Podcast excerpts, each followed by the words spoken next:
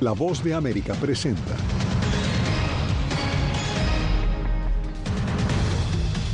Nuevo reporte del Departamento de Trabajo refleja un sólido crecimiento del empleo en Estados Unidos.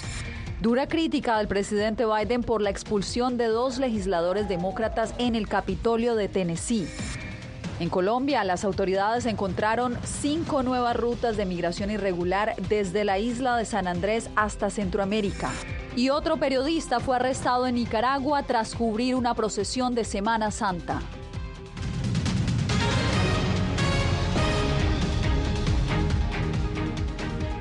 ¿Qué tal? Desde Washington les doy la bienvenida al Mundo al Día. Soy Yasmín López. La economía estadounidense sumó 236 mil puestos de trabajo en marzo. El Departamento de Trabajo publicó hoy un nuevo informe que refleja una disminución en la tasa de desempleo. Esto mientras las autoridades luchan contra la inflación. Jorge Agudiane, ¿qué representa en términos prácticos esta tendencia y qué dicen los expertos? Yasmin, son 236 mil nuevos puestos de trabajo, pero fíjense bien, es menos de lo que se había previsto según el reporte del Departamento de Trabajo y es mucho menos de lo que se registró en enero y en febrero de este año. Sin embargo, los expertos, por supuesto, nos explican dónde estamos y hacia dónde se podría dirigir la economía estadounidense, teniendo en cuenta al menos tres factores. Eh, la economía ha seguido funcionando, como le digo, con, vigor de acuerdo con el índice de empleo.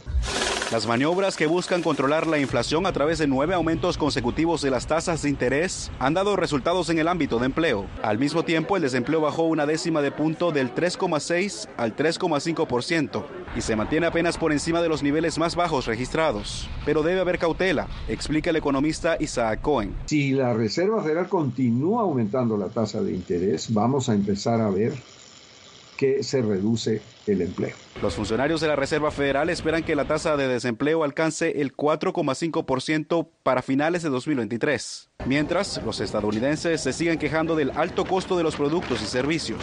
Otros indicadores apuntan a una desaceleración económica, porque entre otras cosas la manufactura ha disminuido. Cuando las empresas miran que sus productos no tienen ventas, lo que hacen es disminuir la producción y disminuir el número de trabajadores que tienen. Para los hispanos, el informe de marzo es prometedor. La tasa de desempleo de este grupo disminuyó hasta el 4,6% respecto al 5,3% que se registró en febrero. Ahorita está un poco más alto de su nivel alto, pero sigue a un punto histórico bajo de desempleo. Pero otro fantasma amenaza lo que la Casa Blanca considera como buenas señales tras la publicación del reporte de marzo, el gobierno y la oposición republicana no han conseguido llegar a un acuerdo sobre el aumento del límite de la deuda nacional. Podría llevarnos a una recesión y dispararía el desempleo. El Departamento del Tesoro de Estados Unidos ha adoptado medidas extraordinarias y de emergencia hasta el 5 de junio. Fíjense bien esa fecha porque es el límite que tiene el Congreso para tomar una decisión sobre el techo de la deuda de Estados Unidos. Yasmin, vuelvo contigo. Estaremos atentos. Jorge, manténnos informados. Bien, y el debate por el control de armas en el estado de Tennessee llevó a la mayoría republicana a expulsar a dos legisladores demócratas en el Capitolio estatal. La acción generó la reacción del presidente Biden, como nos informa Jacopo Luzzi. En un acto extraordinario de represalia política, los republicanos de la Cámara de Representantes de Tennessee expulsaron este jueves a dos miembros demócratas de la legislatura estatal por su papel en una protesta que pedía más control de armas tras un tiroteo mortal en una escuela de Nashville. Una tercera demócrata se salvó por poco, por un margen de un voto. Los votos divididos generaron grandes protestas y acusaciones de racismo. Los legisladores expulsaron a los representantes Justin Jones y Justin Person, ambos afrodescendientes, mientras que la representante Gloria Johnson, que es blanca, sobrevivió a la votación sobre su expulsión. Sin embargo, el liderazgo republicano negó que la raza fuera un factor. Es indignante que la primera reacción de este organismo sea expulsarme, en lugar de aprobar las leyes de armas de sentido común que estamos pidiendo. Nuestras comunidades están de duelo, Nashville está de duelo y esta es su respuesta al duelo. El presidente Joe Biden condenó la expulsión, definiéndola antidemocrática y un castigo para silenciar a la gente. Hemos seguido viendo a los funcionarios republicanos en todo Estados Unidos duplicar proyectos de ley peligrosos que hacen que nuestras escuelas, lugares de culto y comunidades sean menos seguros. Nuestros hijos siguen pagando el precio. Los líderes republicanos dijeron que las acciones del jueves fueron necesarias para no sentar un precedente de que se tolerarían las interrupciones de los procedimientos de la Cámara de Representantes por parte de los legisladores a través de protestas. Jacopo Luzzi, Voz de América.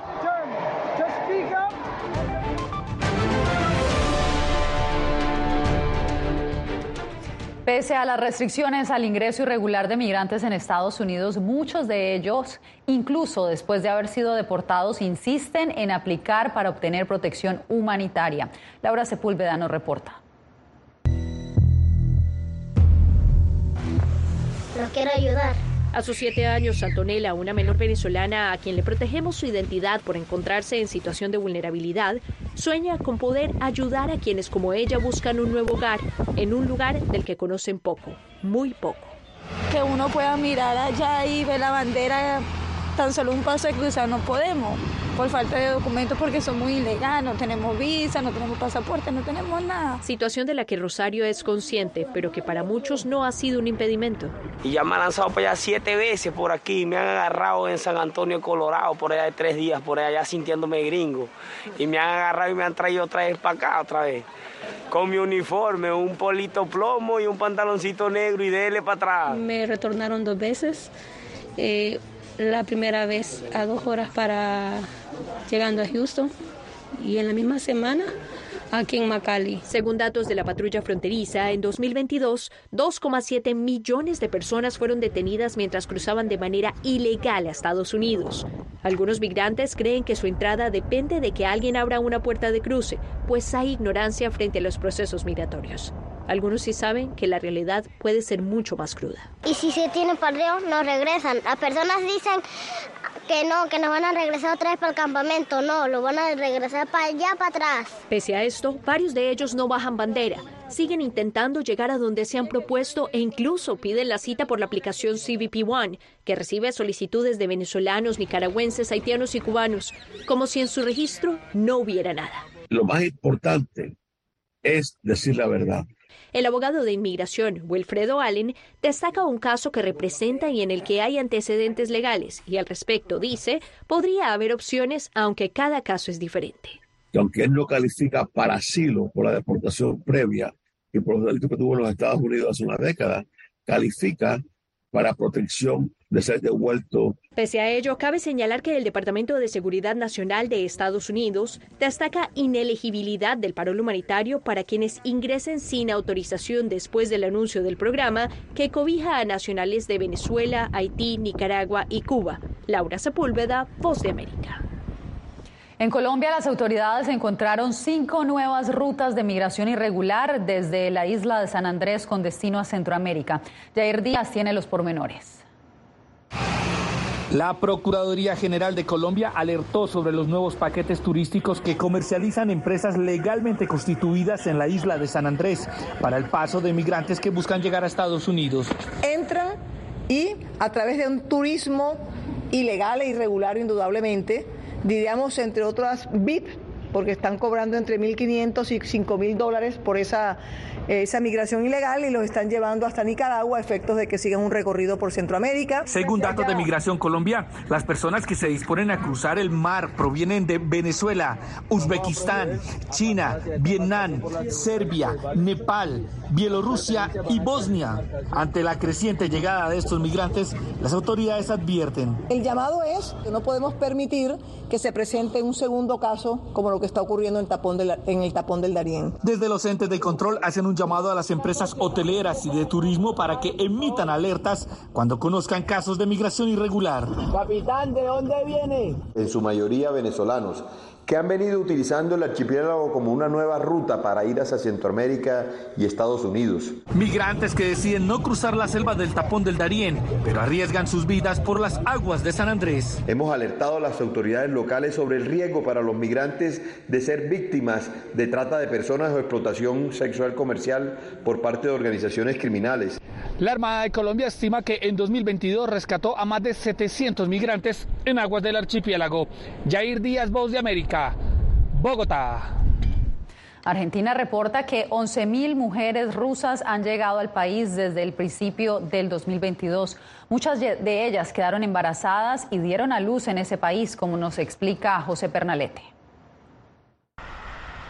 De 2020 a 2022, según datos oficiales, ingresaron a Argentina más de 22 mil ciudadanos rusos y casi la mitad eran mujeres. Muchas de ellas estaban en las últimas etapas del embarazo y dieron a luz a sus hijos en la nación suramericana. Kirill Makoviv es fundador de la agencia Tina, que fue creada para ayudar rusas a dar a luz en Argentina. Unas 70 mil personas consultaron nuestro sitio web en el último año sobre dar a luz en Argentina. La ley orgánica otorga a cualquier niño nacido en el país la ciudadanía automática. Los padres del bebé obtienen el estatus de residente permanente y luego pueden solicitar un pasaporte argentino. Este documento permite a los rusos viajar libremente a 170 países. Salir de Rusia se ha vuelto más costoso y en algunos casos imposible debido a las restricciones de viaje que han establecido. Tengo dos hijos. Me di cuenta de que el futuro que había planeado para ellos ir a estudiar a Europa y que todo fuera genial se arruinó en un día. Pero las autoridades argentinas dicen que muchas mujeres rusas que están dando a luz no se quedan en Argentina. En febrero, Florencia Carignano, directora de la Oficina de Migración de Argentina, anunció su decisión de suspender la emisión de residencia permanente para ciudadanos rusos que dan a luz en Argentina, pero pasan mayor parte de su tiempo en otros países. Podemos ver el número creciente de mujeres rusas embarazadas. Una de las razones por las que algunos ciudadanos rusos deciden no regresar a su país es para evitar la posibilidad de que las Fuerzas Armadas los envíen a tomar parte de la invasión a Ucrania. José Pernalete, Voz de América.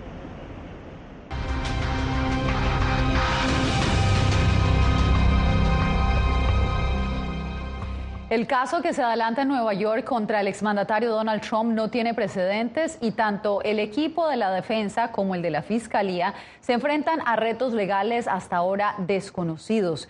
Aquí les explicamos eh, en el siguiente reporte. En una carrera contra reloj se encuentran los abogados de Donald Trump para cumplir con la fecha del 8 de agosto y presentar las mociones con las que buscarán desestimar los cargos que pesan contra el exmandatario, 34 en total, clasificados como E, la categoría menor dentro de los delitos graves estatales, pero que podrían acarrear una pena máxima de cuatro años en prisión por cada uno. Una de las áreas más difíciles y grises de este caso es si el Estado de Nueva York puede basarse en un delito federal que el gobierno federal no ha procesado para demostrar que hubo un delito asociado con la falsedad en los registros comerciales. Entonces, lo que creo es que Alvin Bragg ha hecho bien en construir una acusación de varios niveles, que si un tribunal dice no se pueden apoyar en delitos federales, todavía tienen los delitos en el Estado de Nueva York. Por su parte, la actriz de películas Stormy Daniels dijo al show de Piers Morgan Uncensored, transmitido por Fox, que está lista para testificar contra Trump si la llaman. Creo que si me llaman y me ponen en el estrado, legitima mi historia y quién soy. Y si no lo hacen, casi se siente como si me estuvieran escondiendo y la gente asumirá automáticamente que no soy un buen testigo, que no soy creíble. El juez Juan Merchant, de origen colombiano, tiene el poder de disciplinar a Trump e incluso coartar su discurso durante este proceso judicial, según reporta el New York Times. El juicio al exmandatario, que no tiene precedentes, deberá comenzar entre los meses de enero y abril del 2024. Ángela González, Voz de América, Nueva York. Este es el momento en que Israel intercepta una serie de cohetes disparados desde el Líbano. Este viernes, aviones del ejército israelí atacaron al grupo palestino Hamas en el sur del Líbano y la franja de Gaza. Los ataques transfronterizos se dan luego de una escalada del conflicto por las redadas que esta semana la policía israelí realizó en una mezquita en Jerusalén durante el mes sagrado del Ramadán pausa y en instantes espere más información aquí en el Mundo al Día. Nunca pensé pasar dos años y siete meses en la prisión por nada más pensar diferente a las autoridades de Nicaragua.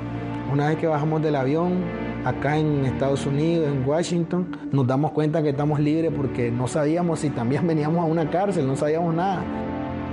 El cuerpo como que siente el aire puro, la diferencia a estar en una prisión, ¿verdad?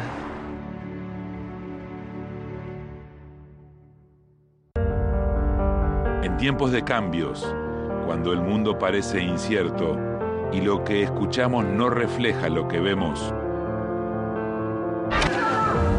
buscamos la verdad. Cuando nos cuentan solo una parte de la historia, perdemos la confianza. En momentos de crisis, nuestros sueños, esperanzas y deseos de un mejor mañana dependen de una prensa libre. En La Voz de América te traemos las historias que la gente se arriesga a ver. Conectamos el mundo y lo unimos con la verdad.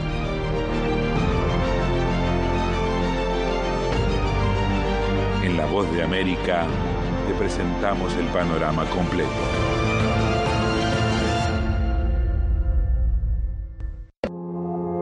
puertorriqueños somos unos animales raros porque tenemos esta ciudadanía americana. Llegamos a Estados Unidos y nos damos cuenta que somos diferentes. Sí, tenemos pasaporte americano, pero nuestra idiosincrasia no lo es. Si queremos hacer un mejor Puerto Rico, que es lo que buscamos nosotros, tenemos que ganarnos el respeto y la confianza de todos los sectores del país.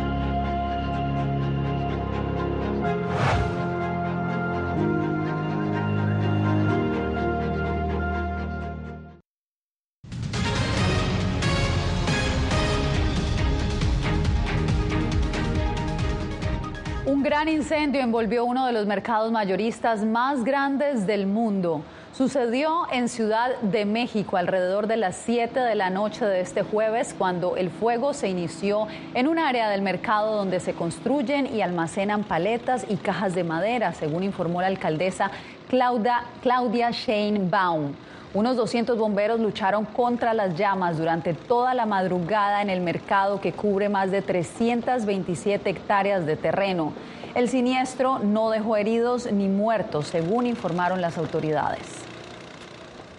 Otro periodista nicaragüense fue detenido por las autoridades de ese país tras cubrir una tradición religiosa durante Semana Santa. Donaldo Hernández nos amplía en el siguiente reporte. Transmitir una tradición de Semana Santa conocida en Nicaragua como la reseña le costó la libertad al periodista Víctor Ticay, quien fue llevado a la cárcel El Chipote. La denuncia la hicieron organizaciones que trabajan por la libertad de prensa. El régimen de Daniel Ortega ha llegado a extremos imaginables contra el periodismo. Por el hecho de darle cobertura a una tradición católica en Nicaragua, el periodista Víctor Ticay fue apresado por la policía. No ha cometido ningún delito, por eso demandamos que lo liberen. El relator especial para la libertad de expresión de la Comisión Interamericana de Derechos Humanos, Pedro Vaca, condenó la detención de Ticay, quien es corresponsal del Canal 10 de televisión. La ausencia de Estado de Derecho y la arbitrariedad con la que se conducen las autoridades aumenta la preocupación de la relatoría. Mientras, el movimiento Periodistas Independientes de Nicaragua denunció la falta de derechos en el país para ejercer el periodismo. El arresto del colega periodista Víctor Ticay es una muestra más de que están en un control absoluto de disuadir cualquier intento por ejercer su libertad de prensa. La situación de la libertad de prensa en Nicaragua es considerada crítica. En los últimos cinco años, más de 50 medios de comunicación han sido clausurados por el Estado. Donaldo Hernández, Voce América. La ONU recomendó a Honduras redoblar los esfuerzos para luchar contra la impunidad y la creciente cifra de desapariciones forzadas. Óscar Ortiz tiene el informe. Se comprometa cada vez más. Ante las más de 210 casos de desapariciones forzadas en Honduras durante los últimos dos años y ante el alto grado de impunidad que prevalece, una comisión de Naciones Unidas visitó el país y recomendó al gobierno tipificar el delito de desaparición forzada y crear unidades especializadas para la búsqueda, investigación, persecución penal y enjuiciamiento de este delito. Hemos visto grandes dificultades hasta el momento para, para la búsqueda, para desarrollar justamente eh, políticas para tener éxito en, en, en este sentido y entonces...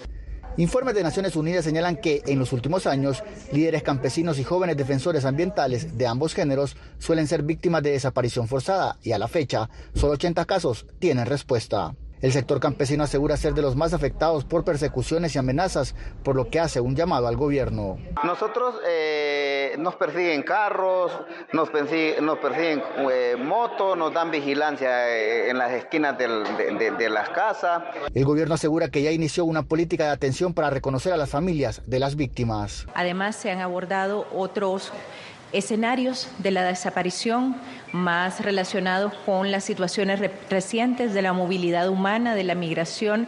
En este contexto también. Asimismo, la Comisión Interamericana de Derechos Humanos hizo un llamado al gobierno de Honduras a dar respuesta a las denuncias por este delito, haciendo hincapié en que representa una violación a los derechos humanos. Oscar Ortiz, Voz de América, Honduras. La tecnología china sigue generando debate en varios países. Volvemos con esto y más. Tiempos de cambios, cuando el mundo parece incierto y lo que escuchamos no refleja lo que vemos, buscamos la verdad. A través de la pantalla de la... Cuando nos cuentan solo una parte de la historia, perdemos la confianza. En momentos de crisis, nuestros sueños, esperanzas y deseos de un mejor mañana dependen de una prensa libre. En La Voz de América te traemos las historias que la gente se arriesga a ver. Conectamos el mundo y lo unimos con la verdad.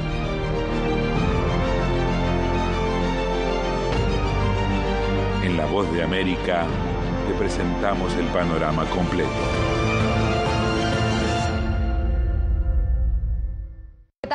Washington comienzan las noticias en el mundo al día? Día a día, desde la capital de Estados Unidos y donde se producen las noticias que más te impactan. El objetivo es llegar al otro lado de la frontera para pedir asilo. La voz de América te conecta con el mundo al día, los hechos más allá de la noticia, para que tomes decisiones bien informadas, en el lenguaje que quieres, donde quieras y como prefieras. Conéctate con El Mundo al Día. Actualidad. Vamos a ver otra cepa nueva y otra cepa nueva. Análisis. Eh, en realidad, mucha de esta gente va a quedar parada de nuevo y va a ser una tragedia humana. Debate.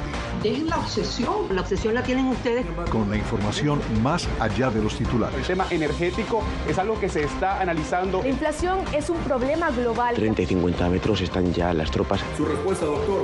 Todas las semanas por La Voz de América.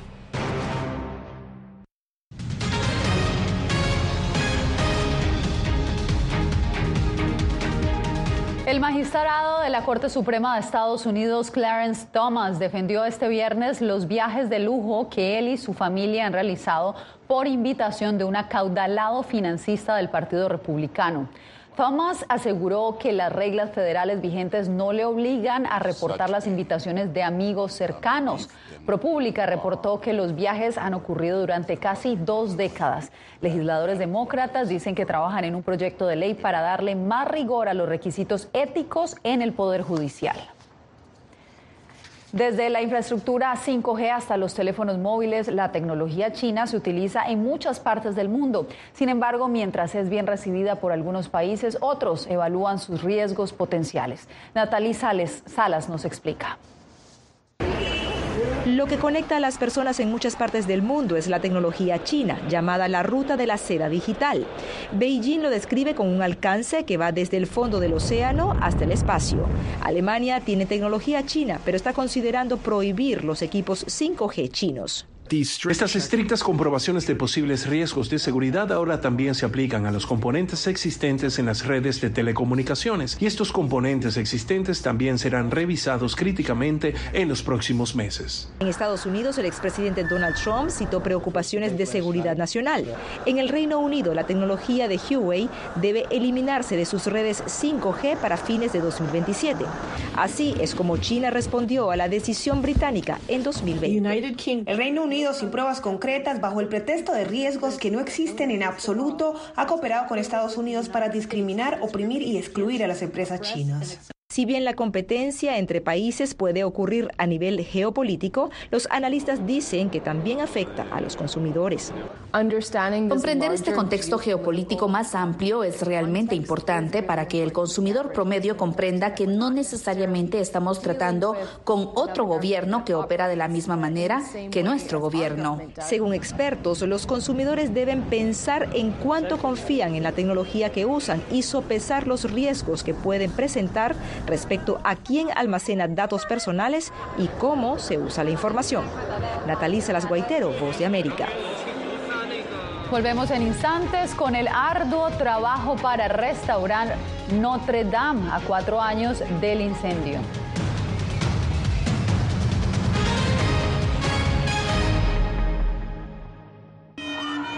Nunca pensé pasar dos años y siete meses en la prisión por nada más pensar diferente a las autoridades de Nicaragua.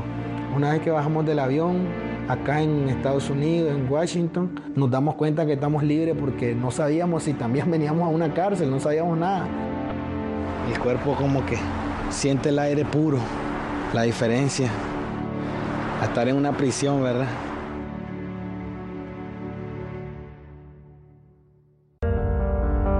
En tiempos de cambios, cuando el mundo parece incierto, y lo que escuchamos no refleja lo que vemos, buscamos la verdad. Cuando nos cuentan solo una parte de la historia, perdemos la confianza.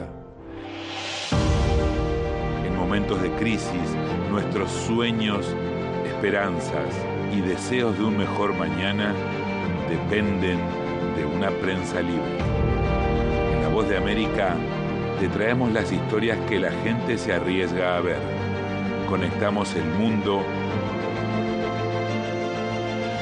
y lo unimos con la verdad.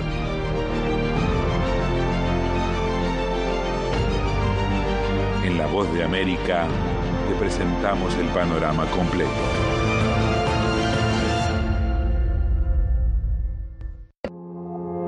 Puertorriqueños somos unos animales raros porque tenemos esta ciudadanía americana. Llegamos a Estados Unidos y nos damos cuenta que somos diferentes. Sí, tenemos un pasaporte americano, pero nuestra idiosincrasia no lo es.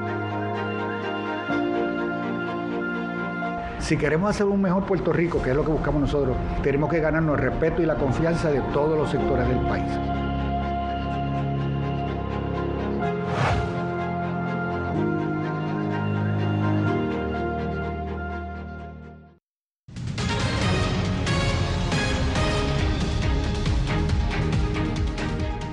A casi cuatro años del incendio de la Catedral de Notre Dame en Francia, continúan los trabajos de reconstrucción.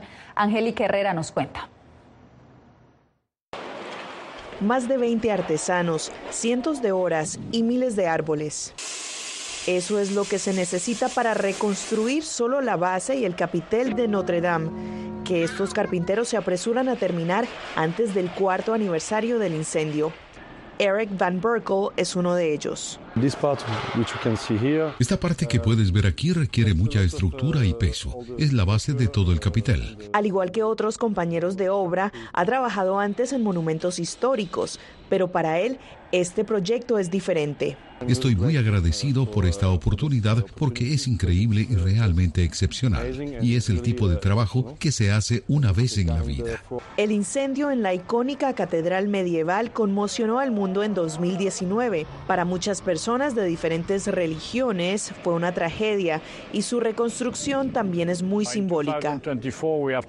En 2024 tendremos dos grandes eventos en Francia. Tenemos la organización de los Juegos Olímpicos en verano y decimos que reabriremos la catedral cinco años después del incendio, es decir, en 2024. Creo profundamente que la reputación de Francia está en juego. Los talleres en Francia e incluso en Alemania tienen la tarea de cumplir esa promesa. Cada uno se especializa en un oficio en particular. Por ahora, los visitantes pueden ver la catedral desde el exterior y sus artefactos en exhibiciones especiales. Angélica Herrera, Voz de América.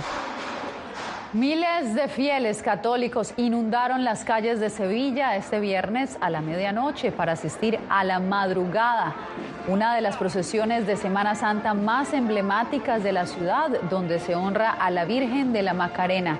Durante 14 horas los fieles siguieron la procesión con cantos a la Virgen y a Jesús en la ciudad andaluza, reconocida por su fervor religioso. Con esto nos despedimos por hoy.